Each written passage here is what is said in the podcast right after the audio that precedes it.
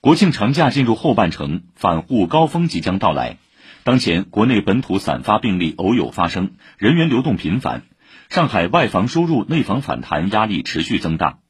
市交通委、市卫健委提醒，来沪返沪人员在机场、火车站、长途客运站应实施随身码应扫尽扫，核验四十八小时核酸阴性证明。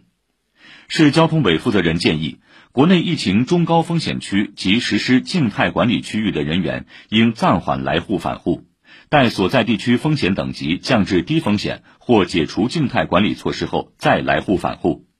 来沪返沪人员应配合做好落地检，实施随身码应扫尽扫。人员抵沪前应通过随身办来沪返沪人员服务小程序准确详细填报相关信息。抵沪时按照有关规定配合做好落地检，抵沪后二十四小时内就近进行核酸检测，并加强自主健康监测，减少不必要的人群聚集活动。